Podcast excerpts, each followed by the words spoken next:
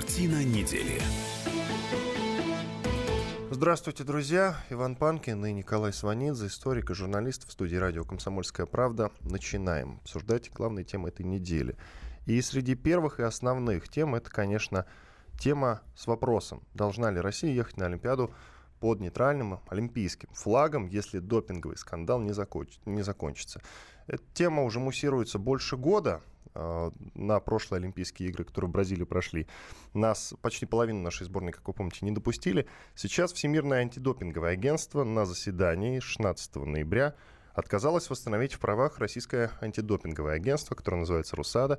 Таким образом, решение о несоответствии «Русада» от 2015 года оставлено в силе накануне Олимпиады в Пхенчане – Председатель этого комитета по соответствию ВАДА Джонатан Тейлор на заседании напомнил, что Россия до сих пор не решила вопрос с закрытыми городами, куда не допускают международных инспекторов по допингу. Помимо этого, Москва продолжает отрицать выводы ВАДА о том, что Минспорт вместе с ФСБ создал систему массового употребления допинга для российских спортсменов. Николай Карлович, Поедем на Олимпиаду-то вообще или нет, как вы считаете? Добрый день, дорогие друзья. Ну, боюсь, что шансов-то мало уже. И хотелось бы ошибиться, и хотелось бы, чтобы это, этот минимум шансов, он, тем не менее, был реализован, но на данный момент я в это не, не очень верю. Не, не похоже, потому что э, уперлись э, и те, и другие, обе стороны, и, и это здесь упорство, оно уже в значительной степени имеет политический характер, взаимное – нас, по всей видимости, не допустят э, под нашим национальным флагом. Значит, э, единственный шанс, который, потому что здесь есть две, эм, два условия, которые мы не выполняем и не выполним, судя по всему. Первое вообще для нас невыполнимо – это признать то, о чем вы сейчас сказали, а именно, что у нас государственная программа допинга существует, там начиная с… Якобы. Ну, я говорю, да, начиная с э, Сочинской Олимпиады. Это, это пункт обвинения. Вот мы этого не признаем, потому что в любом случае, даже если она есть, я не знаю, есть она или нет, я, в принципе, готов поверить и в то, и в другое. Потому что чего же не поверить-то? Мы что, такие белые пушистые? Значит, не, не похожи на белых и пушистых. Результаты в Сочи на порядок превосходили результаты на предыдущей Олимпиаде. Так бывает редко, это тоже вызвало подозрения. Ну, масса пунктов подозрений. Плюс, того у них, плюс к тому у них просто очень много фактов, которые, может быть, мы можем опровергнуть. Но пока что не удалось. Значит, но если мы это подтвержда, подтверждаем, э, то это значит, что у нас государственная программа. А что значит государственная программа допинга с участием ФСБ? Это значит, что это даже не, не Виталий Леонтьевич Мутко, потому что Мутко ФСБ у нас не, не руководит. Значит, это у нас тогда на высшем государственном уровне. Но мы понимаем с вами, что этого у нас признано не будет. Значит, и второй пункт, мы не допускаем инспекторов ВАДА, в, в наши святая святых, в нашей запечатанной лаборатории, где хранятся у нас, собственно, вот эти пробирки с, э, с, с биоматериалами.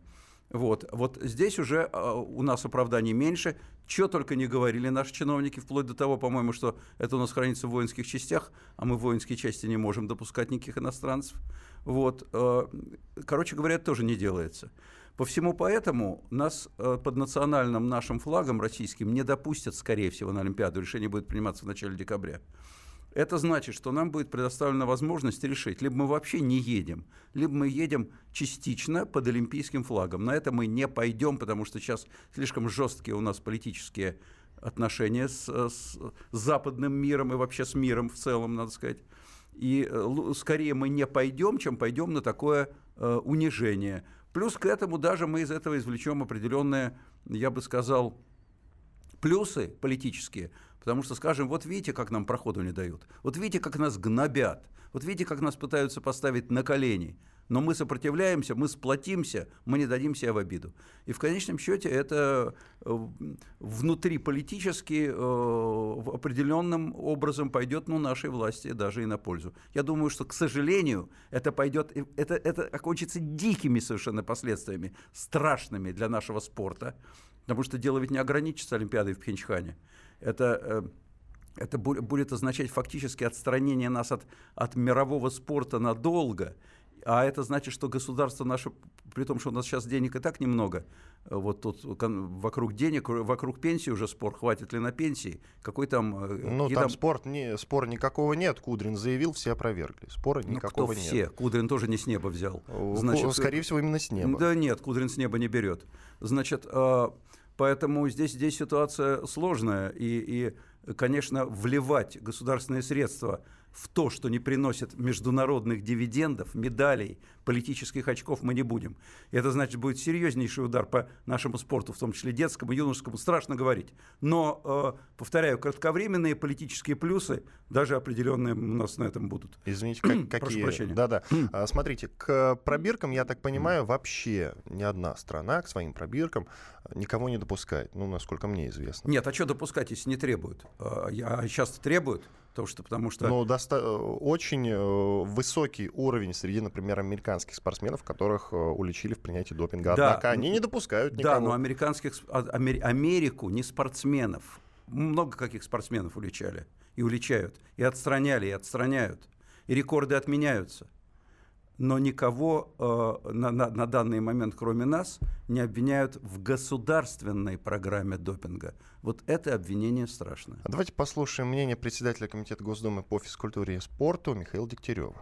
То, что пишет, является провокацией, которая направлена на давление и на исполком МОК, и на деморализацию нашей команды. Это очевидная вещь. Решений никакого нет. Есть специальная комиссия, которая рассматривает индивидуальные дела спортсменов, которые вот в последний раз дисквалифицировал опять наших лыжников. Опять незаконно, опять это противоречит международному праву, потому что их дисквалифицируют не за допинг, а за то, что на пробирках были найдены некие повреждения. Ну, понятно, да? То есть спортсмен сдал анализ, и дальше он не отвечает за пробирку. Но мы должны бороться и в судах, и в Олимпийском комитете, и во всех инстанциях. Ситуация с нашей страной повлекла сегодня широкое обсуждение в мире по реформе антидопинговой системы. Вот на месте России сейчас может любая страна оказаться. Я со многими международными функционерами общаюсь.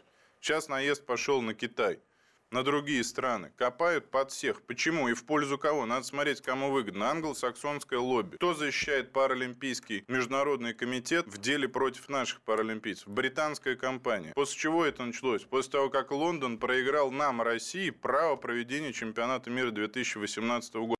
Михаил Дегтярев, председатель Комитета Госдумы по физкультуре и спорту, с мнением о том, что надо винить англосаксонцев. Это ну, их лобби. Это, ну, это смешное обвинение. Англосакса, это что, он переходит на национально-этнический уровень, что ли? На ну, расовый? просто так выразился человек. Да вот это популярно. Он не просто так выразился. Он, об, он обдуманно выразился. Э, он вообще политик, нужно говорить то, что думаешь. А, англосаксонское это что? Значит, а, а, значит, есть отдельно германское, есть отдельно, я не знаю, франко-итальянское, романское, есть англосаксонское. Ну, смешно слушать. Вообще, вы знаете, когда ловят, это плохо. Вот э, там все нарушают, одного поймали, поманили к себе пальцем, говорят, плати штраф. А он говорит, да ну все же нарушают. Ну все нарушают, но ты попался, милый мой. Значит, вот в данном случае, к сожалению, судя по всему, мы попались. Это очень плохо. Но еще хуже, повторяю, то, что ловили китайцев, он говорит сейчас на китайцев. Да разве сейчас на китайцев? Да к китайцам давно уже претензии. А какие были претензии там целой еще, уже такой страны-то нет, ГДР, Германская Демократическая Республика, какие были претензии к их плавчихам, а какие были претензии еще до обрушения советской системы к болгарским штангистам, которые были вообще номер один в мире и опережали нас некоторое время по тяжелой атлетике. Но сейчас, я повторяю еще раз, самая главная претензия к нам не то, что спортсмены, а то, что государство и то, что действительно спортсмены не отвечают за пробирки, это правда, но это нехорошо, это плохо. Вот нам это и говорят. Пробирки, ребята, поцарапаны, значит, в них кто-то влезал. И эти кто-то были не спортсмены. То есть вы говорите, вы э, согласны с тем, что спортсмены в, ны- в нынешних реалиях спортивных действительно все принимают допинг? Я не знаю, я не имею отношения к этому. Э, но, насколько мне известно, сейчас без фармакологии сложно. Другой вопрос, какая фармакология, запрещенная, разрешенная, и, и все-таки с этим нужно бороться. Это все, что, это все равно, что сказать, что нельзя прожить жизнь, не нарушая закона. Но это не значит, что мы должны поощрять нарушение закона. Если ты попадаешься за нарушение закона, извини. Иван Панкин и историк-журналист Николай Сванидзе в студии радио «Комсомольская правда». На две минуты прервемся, после этого продолжим.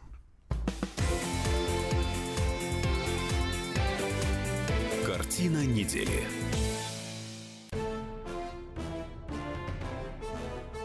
Товарищи солдаты и офицеры российской армии. Полковник Баронец разрешает обратиться. Звоните и задавайте накопившиеся вопросы. Угроза НАТО, жилье для военнослужащих и перевооружение России. Обо всем этом Виктор Баронец знает лучше других. Программу «Военное ревю» слушайте по будням в 11 утра и в 5 вечера по московскому времени.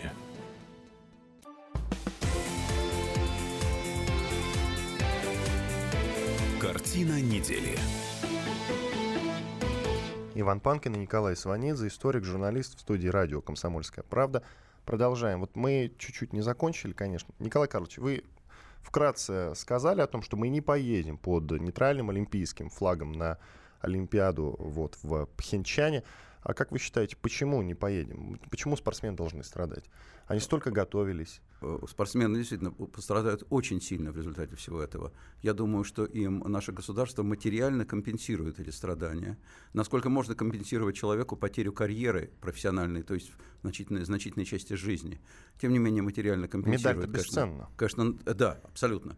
Тем не менее, материально постараются это компенсировать в достаточно широких объемах, чтобы не было шума, ропота в, в элитной спортивной среде чтобы все говорили, да, не поедем, мы, мы вот такие, мы под олимпийским флагом выступать не будем. И действительно не будем. Об этом уже сказал президент Путин, это уже достаточно очевидно, уже предупреждение было сделано. А если найдутся те, кто все-таки решат поехать, я они дум... будут признаны предателями? Я думаю, что да. Так или иначе, они будут признаны предателями, поэтому для этого им понадобится очень эм, серьезная, не знаю, что. Ну, с одной стороны, сила воли, с другой стороны, готовность уехать из нашей страны угу. по всей видимости. Понятно к другой теме. Тереза Мэй обвинила Россию в угрозе мировому порядку. Ну, вообще, э, это такая стандартная тема. Мы время от времени берем э, вот такие заявления совершенно представителей совершенно разных стран. Вот премьер-министр Великобритании Мэй э, в очередной раз целое выступление поступила, целое выступление посвятила как раз э, тому, что обвиняла Россию. Давайте послушаем, что конкретно сказала госпожа Мэй. Мы не хотим возвращаться к холодной войне или находиться в состоянии вечного противостояния. И в то же время мы также хотим взаимодействовать. Многие из нас смотрели на постсоветскую Россию с надеждой, потому что мы знаем, что сильная и процветающая Россия, которая играет по правилам, будет отвечать интересам Великобритании, Европы и мира. В качестве постоянного члена Совета Безопасности ООН Россия имеет возможности для того, чтобы играть жизненно важную роль в укреплении международной стабильности. Россия может, и я надеюсь, однажды выберет другой путь. Но пока этого не произойдет, мы будем действовать вместе для того, чтобы защищать наши интересы и международный порядок, от которого они зависят. Но это была лирическая часть выступления премьер-министра Мэй, а я сейчас скажу конкретику. Так вот, э, она обвинила нас э, в том, что мы пытаемся влиять на выборы и военизацию информации создаем, так называемую через использование фальшивых новостей, чтобы посеять раз, раздор в демократическом обществе. Ее слова приводит газета «Гардиан». Согласны с э, Мэй или нет, Николай Карлович? Нет, тут при чем здесь согласен с Мэй или нет? Здесь просто нужно отдавать себе отчет в том, что происходит в мире. Тут дело не в том, кто с чем согласен. Значит, э, надо понимать просто, каково отношение сейчас э, к нашей стране в значительной части мира. Отношение такое, что мы э, нарушили мировой порядок, присоединив к себе Крым, что мы нарушили мировой порядок, затеяв Бучу на Украине, что мы поддерживаем кровавый режим Асада в Сирии, что мы вмешиваемся во внутренние дела других, причем великих держав, Э, пытаясь, э, значит, повлиять на результаты их выборов. Вот что нам инкриминируют. Э, это очень серьезные обвинения. Контраргументы, мы, естественно, у нас имеются, но я не буду их повторять, потому что они каждый день по много часов повторяются на федеральных телеканалах, их все знают. В общем, тут что там говорить. А вот то, что я сейчас сказал, это отдают себе в этом отчет далеко не все, что таково сейчас положение нашей страны в мире. И союзников у нас крайне мало. Эм, потому что считать, что Китай наш союзник, это не вполне верно. Он союзник только самому себе. Э, считать, а, а больше других-то у нас и нет. Э, Белоруссия даже Крым не признала в составе Российской Федерации. Что Венесуэла и остров Науру, это, это очень, у нас сейчас очень жесткое международное положение. Поэтому то, что сказала э, госпожа Мэй, она это сказала, исходя, по-видимому, из своих внутриполитических э, каких-то э, целей, потому что у нее сейчас внутриполитическое положение достаточно стрёмное. Но это не в этом дело. Нас это не должно вдохновлять. Есть Мэй, не будет Мэй, будет кто-то другой на ее месте. Это, это, это Великобритания. У них премьер-министры меняются достаточно часто в соответствии с законами э, Британии.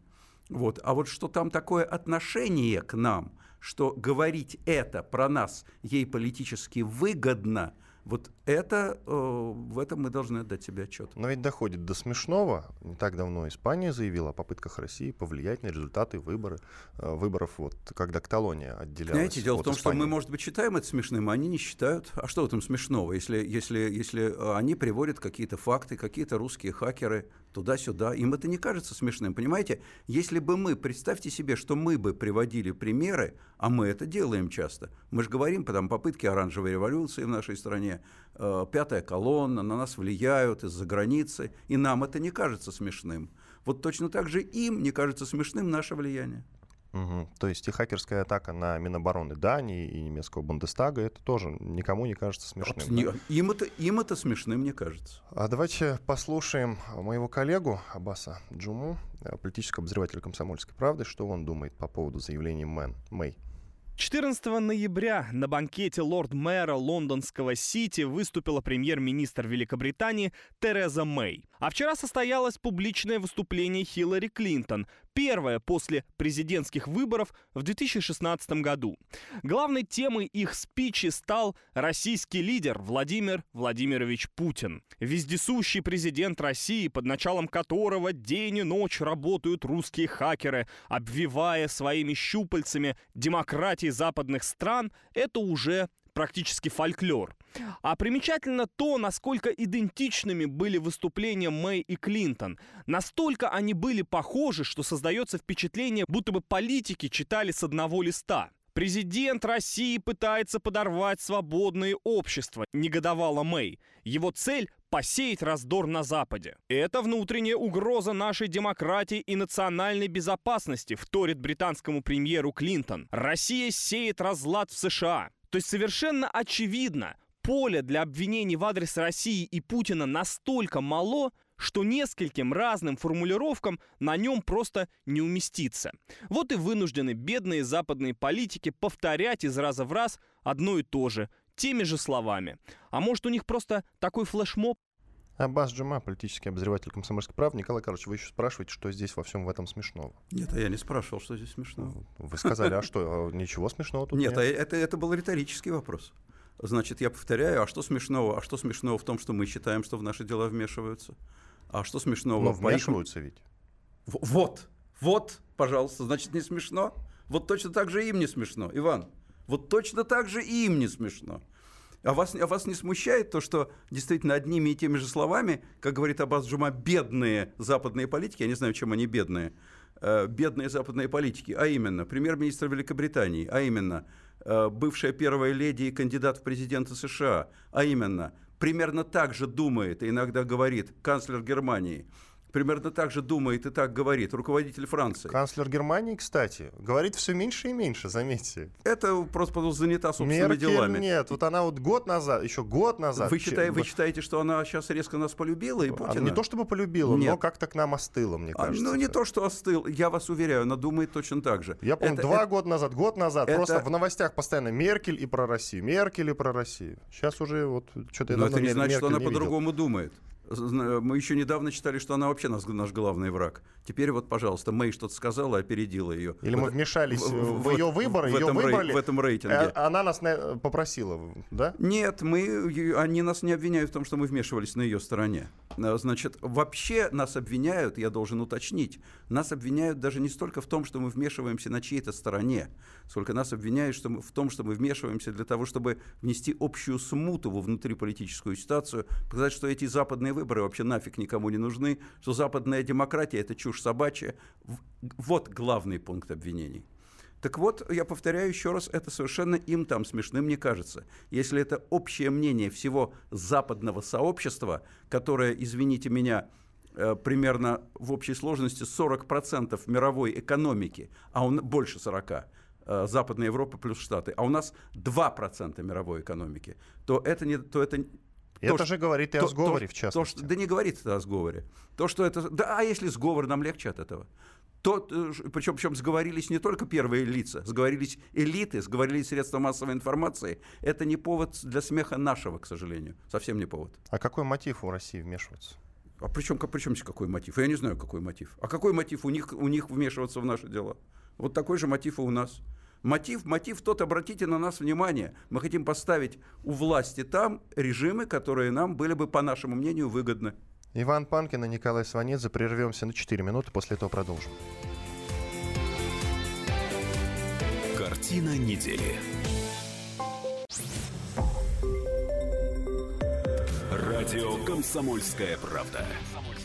Более сотни городов вещания и многомиллионная аудитория. Хабаровск 88 и 3 FM. Тюмень 99 и 6 FM. Кемерово 89 и 8 FM. Эм. Москва 97 и 2 FM. Эм. Слушаем всей страной.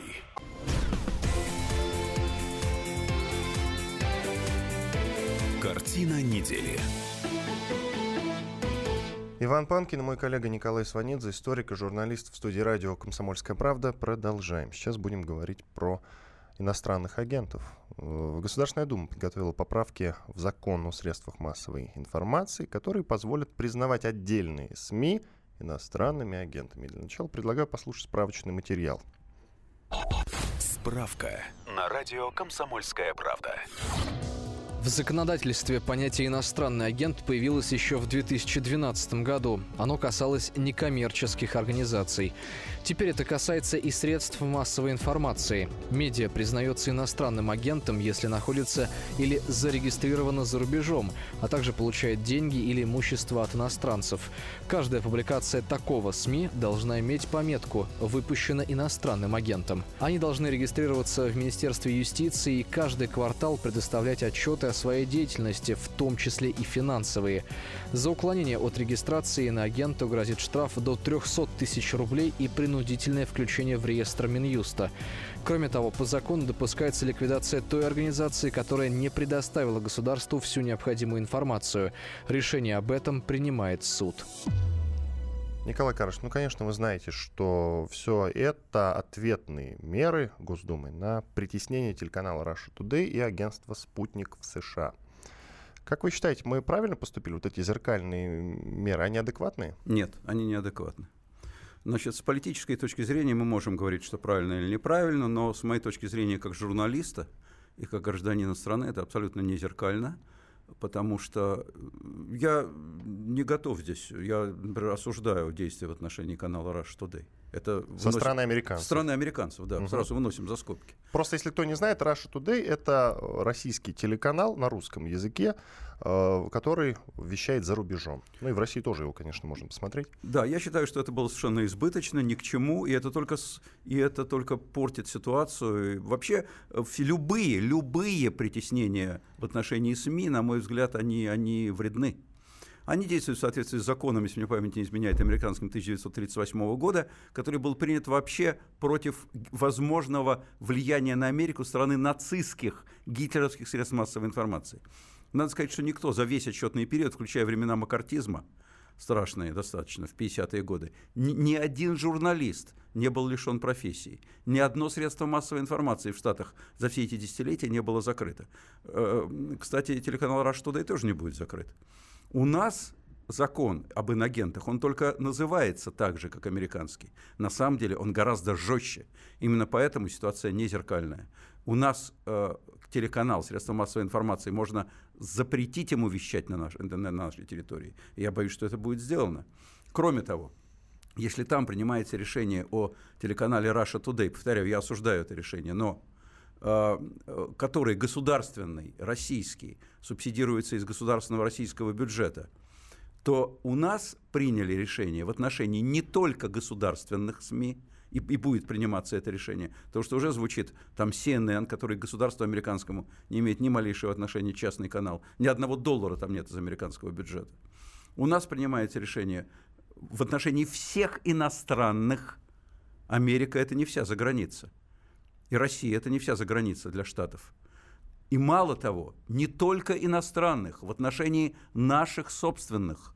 То есть любое наше СМИ может загреметь под фанфары – потому что там будет найден какой-нибудь доллар или, или, или что-то там, фунт иностранного э, или юань иностранного финансирования. А найти его можно всегда, потому что у нас э, в этом смысле возможности у нашего государства по поискам подобных вещей неограниченные. Поэтому меня, честно говоря, пугает. Мало того, что меня еще пугает. Меня пугает то, что началось это все с НКО иностранных агентов – а представляете, что такое в нашей стране? Вообще слово «агент» в английском языке, оно не имеет такой негатив, такого негативного значения. Слово «агент» — это как бы ну, проводник. Но вошло оно в обиход именно под таким понятием. Оно, Тут это, ничего необычного Агент нет. Э, в английском языке — это проводник чего-то. У нас агент э, хотя есть там, там налоговые там службы, агенты там и так далее, но у нас, тем не менее, вот спроси рядового человека, агент — это шпион. Значит, поэтому, когда у нас кого-то объявляют иностранным агентом, это значит, что он диверсант. Сразу хочется позвать э, э, кого-нибудь из ФСБ и скрутить его втроем. Значит, поэтому, если человек э, по закону должен носить на лбу клеймо иностранный агент, ну как может работать там, скажем, социологическая служба? Вы знаете, я иностранный агент, ответьте на наш вопрос. А так именно работает там, скажем, служба Левады.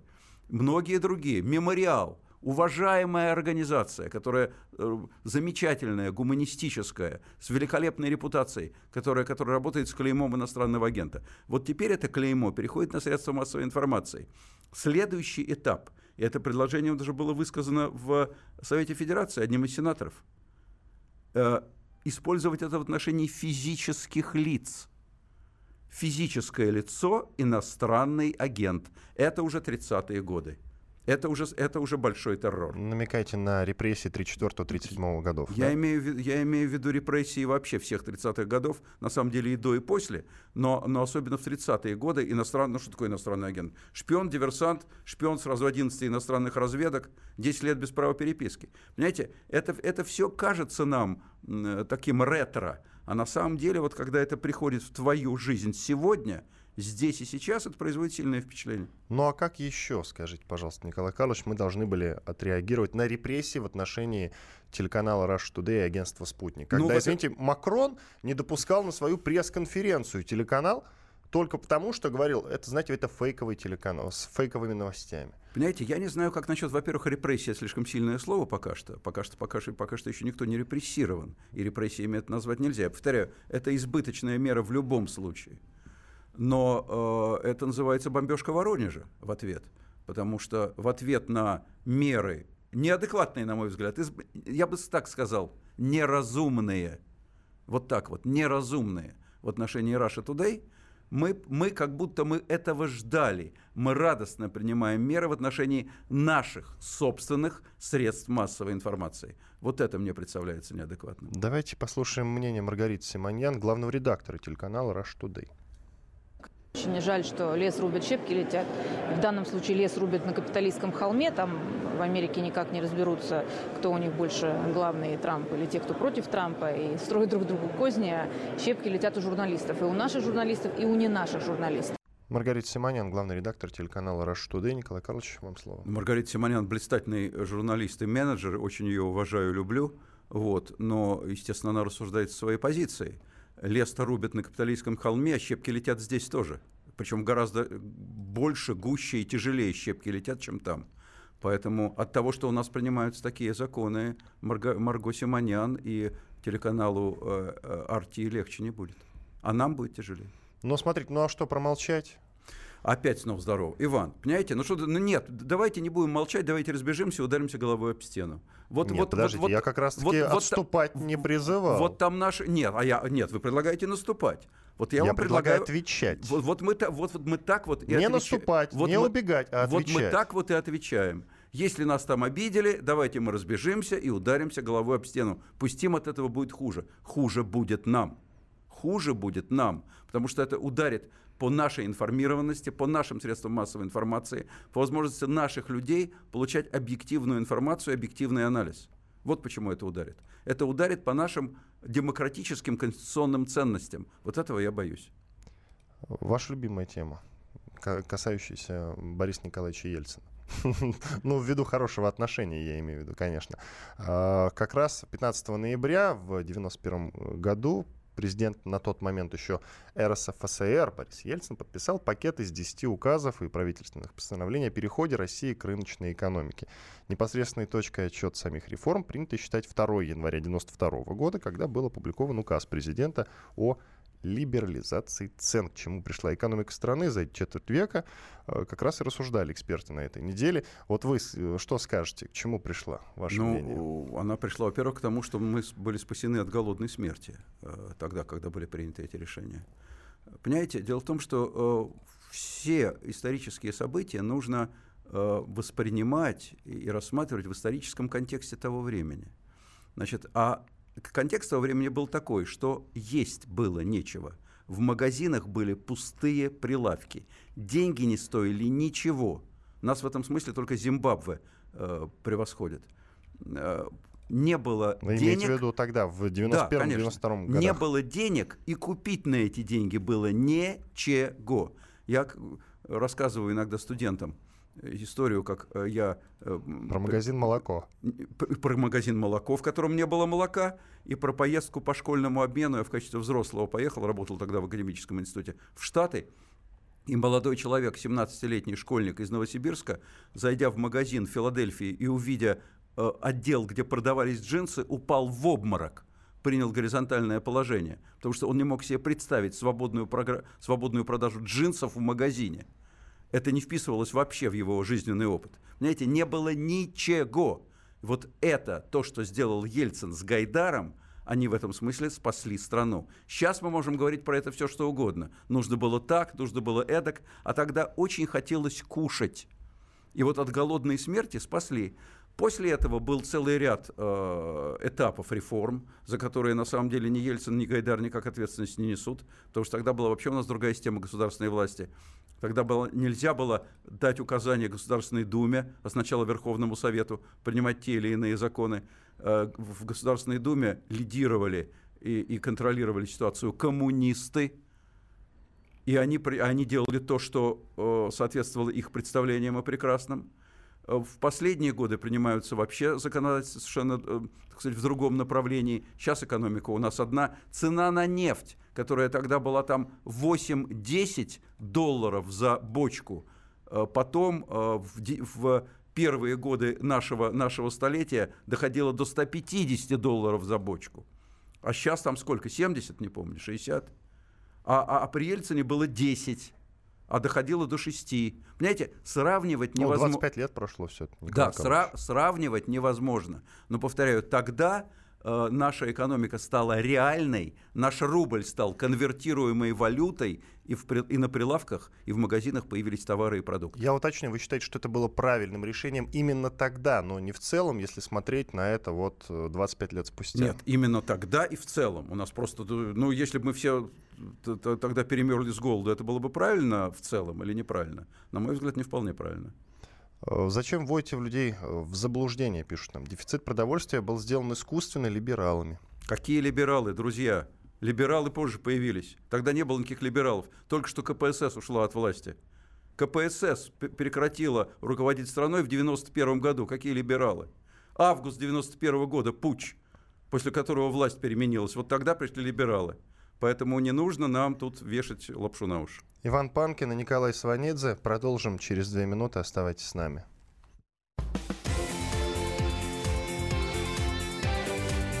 Картина недели можно бесконечно смотреть на три вещи. Горящий огонь, бегущую воду и телевизор. А о телевидении можно еще и бесконечно слушать в нашем эфире. Потому что ведущие Егор Арефьев и Сергей Ефимов просто огонь. И никакой воды. Только главное, что стоит посмотреть, а чего лучше никогда не видеть. Программу «Глядя в телевизор» слушайте по средам с 8 вечера по московскому времени.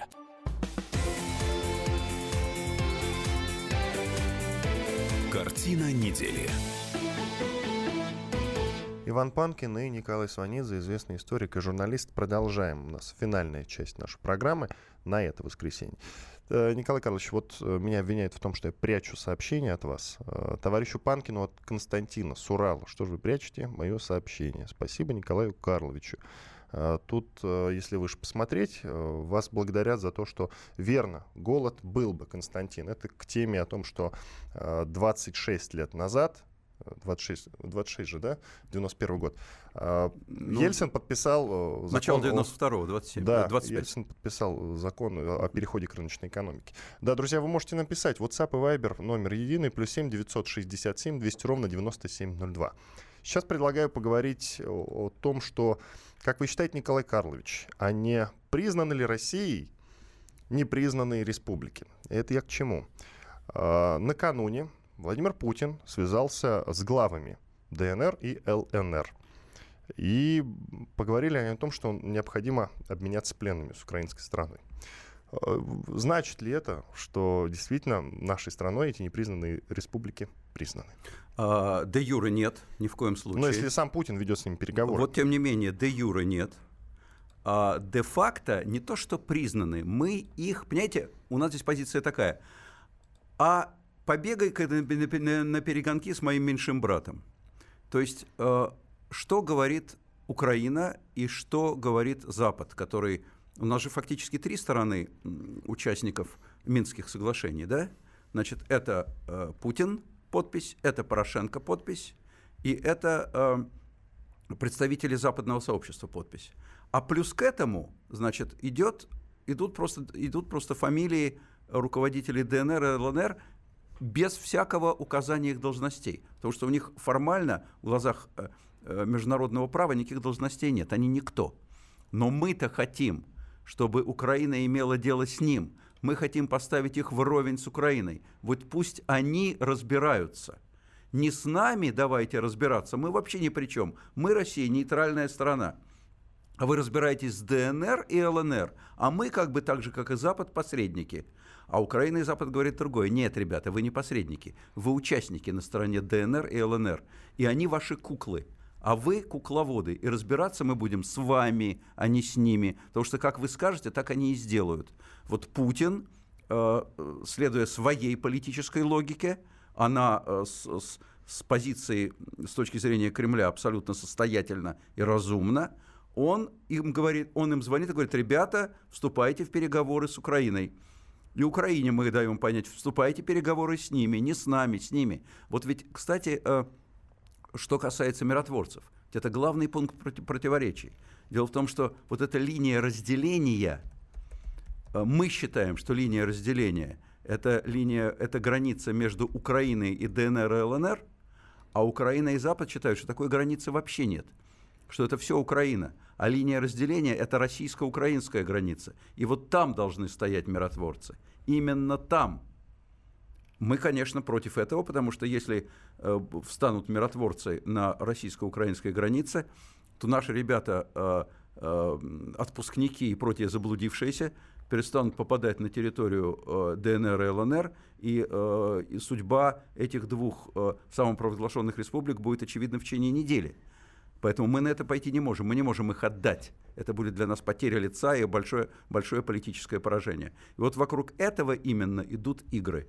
Мы за то, чтобы ДНР и ЛНР были не де юре, но де-факто субъектами международных отношений, а Украина и Запад за то, что субъекты в данном случае мы, а они наши куклы. Компромисс когда-нибудь будет найден, как считаете? Пока что он не просматривается, честно говоря, и это делает ситуацию в, на Украине очень тяжелый. Ну, смотрите, но Путин-то открыто звонит представителям. А при чем здесь открыто? Ну, открыто, ДНР, ЛНР. В, в глазах мирового сообщества это еще подтверждает, что они наши, что они наши куклы, потому что, значит, мы провели кремлевскую связь. Он же не по мобильнику звонит. Мы, мы, мы, мы провели... Да, кремлевская связь, да. Конечно, мы провели кремлевскую связь в ДНР, ЛНР. Если мы провели кремлевскую связь, значит, он звонит, как фактически, он звонит им как, как губернаторам российских областей. Другой вопрос, что он по, по форме говорит с ними по-другому, и мы говорим, мы не можем давать им указания. Но, естественно, они у нас в кармане.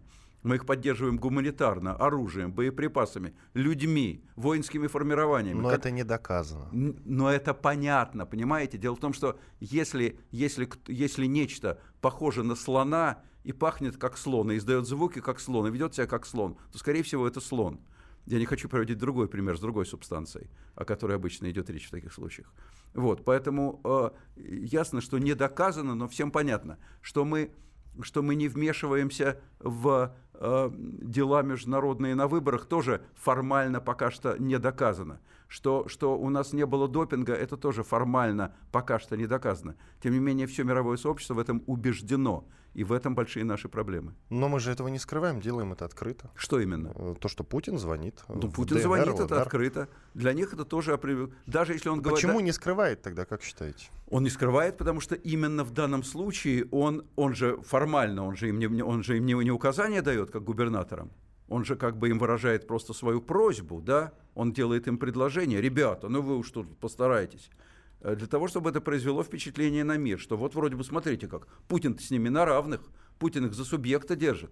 Но, конечно, обмануть этим вряд ли кого-то возможно. С другой стороны, Владимир Путин, может быть, э, требует от них, чтобы э, вот, друзья, надо бы пленными обменяться. И вообще, ну, не провоцировать ту сторону.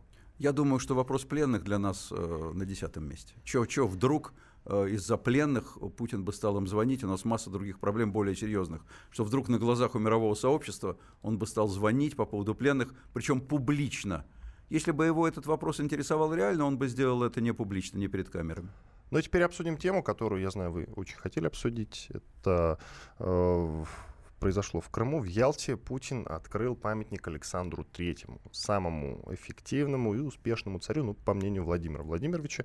Считается, что это его любимый правитель э, России за всю ее историю. Среди прочего, Владимир Путин сказал, Александр Третий дал, дал России 13 лет мира не уступками, а справедливой и непоколебимой твердостью. Кстати, он специально для этого и прилетел в яхту, только для этого, чтобы открыть памятник Александру Третьему. Мы с вами, кстати, затрагивали вот э, политику Александра Третьего. Вы что скажете? Вот он был действительно самый эффективный правитель России? Ну, во-первых, что, что касается того, что я хотел ее обсуждать, а я на самом деле хотел обсуждать все темы, которые мне, вы, вы мне сегодня предложили, ровно с тем же успехом. Вы мне предлагали, я, я с удовольствием соглашался. Я и не говорил, что вы от чего-то там отказывались. Значит, э, вы знаете, Александр Третий любимый сейчас политик в Кремле. А, во-первых, потому что... Не он Иван Грозный, нет? Ну, давно было дело. Давно было дело. Понимаете, есть Петр Первый, есть Екатерина, о которой не раз Путин, кстати, совершенно, на мой взгляд, э, э, здраво и адекватно высказывался, хвалил ее. Но давно было дело. А из всех последних любимый Александр Третий. Я вам скажу почему. Больше-то некого. Значит, Николай I был бы всем хорош, всем взял. Страну заморозил по самое не, некуда. Значит, патриотом был, Запад не любил, но он проиграл под занавес э, Крымскую войну. Значит, э, э имело катастрофические последствия. Э, Николай II, он вообще все проиграл, всем хорош. И святой страстотерпец, э, канонизирован Русской Православной Церковью, он проиграл страну и считается слабаком. Не нужно было ему, значит, уходить от власти, не нужно было делать то, что он сделал и так далее. Александр II, он царь-освободитель, крестьян освободил от крепостного права. Так либерал, черт его дери. А вот Александр III, его сын и отец Николая II, он вроде как Соль земли русской. самое оно, здоровый дядька, мужик. Значит, заявление делал любо-дорого. И что там, пусть э, вся Европа ждет, пока, рус... пока, пока русский царь рыбу. Рыбу, рыбу ловит. И, значит, наши главные друзья и наши, и, и наши союзники, союзники России, армии. Вот то, что доктор, самый цимес, то, что доктор прописал. Есть одна проблема. Дело в том, что он был настолько здоров, он действительно пятаки ломал. И действительно четверть водки э, усиживал со своим начальником охраны. Четверть это 2,5 литра, дорогие друзья. Тайком от своей супруги Марии Федоровны, императрицы. но он был настолько физически здоров, что он закрутил гайки в стране до такой степени, что резьбу потом при его сыне Николае II сор сорвало. И значительная часть тех проблем, которые возникли в стране при Николае, и с которыми он в силу своей невозможности объективной, субъективной не смог справиться, они возникли именно при Александре. В частности, он, он загнал в тупик национальную тему. Именно при нем пошла политика русификации, которая вызвала дикое раздражение в национальных окраинах. И мы знаем, что, по-моему, мы с вами, может быть, это обсуждали, какую роль играли представители национальных окраин, поляки, прибалты, евреи, кавказцы в российских революционных событиях 1917 года. За это, в скобках, вернее, в кавычках, благодарность Александру Третьему, он боялся всех проявлений реформ. Может быть, поэтому в том числе... Но это же тоже были нравится. реформы. А? Это же тоже были реформы. Это не реформы, это, не, это антиреформы. Ну что ж, спасибо вам большое. Иван Панкин и Николай Сванидзе заработали для вас. Спасибо, до свидания. Картина недели.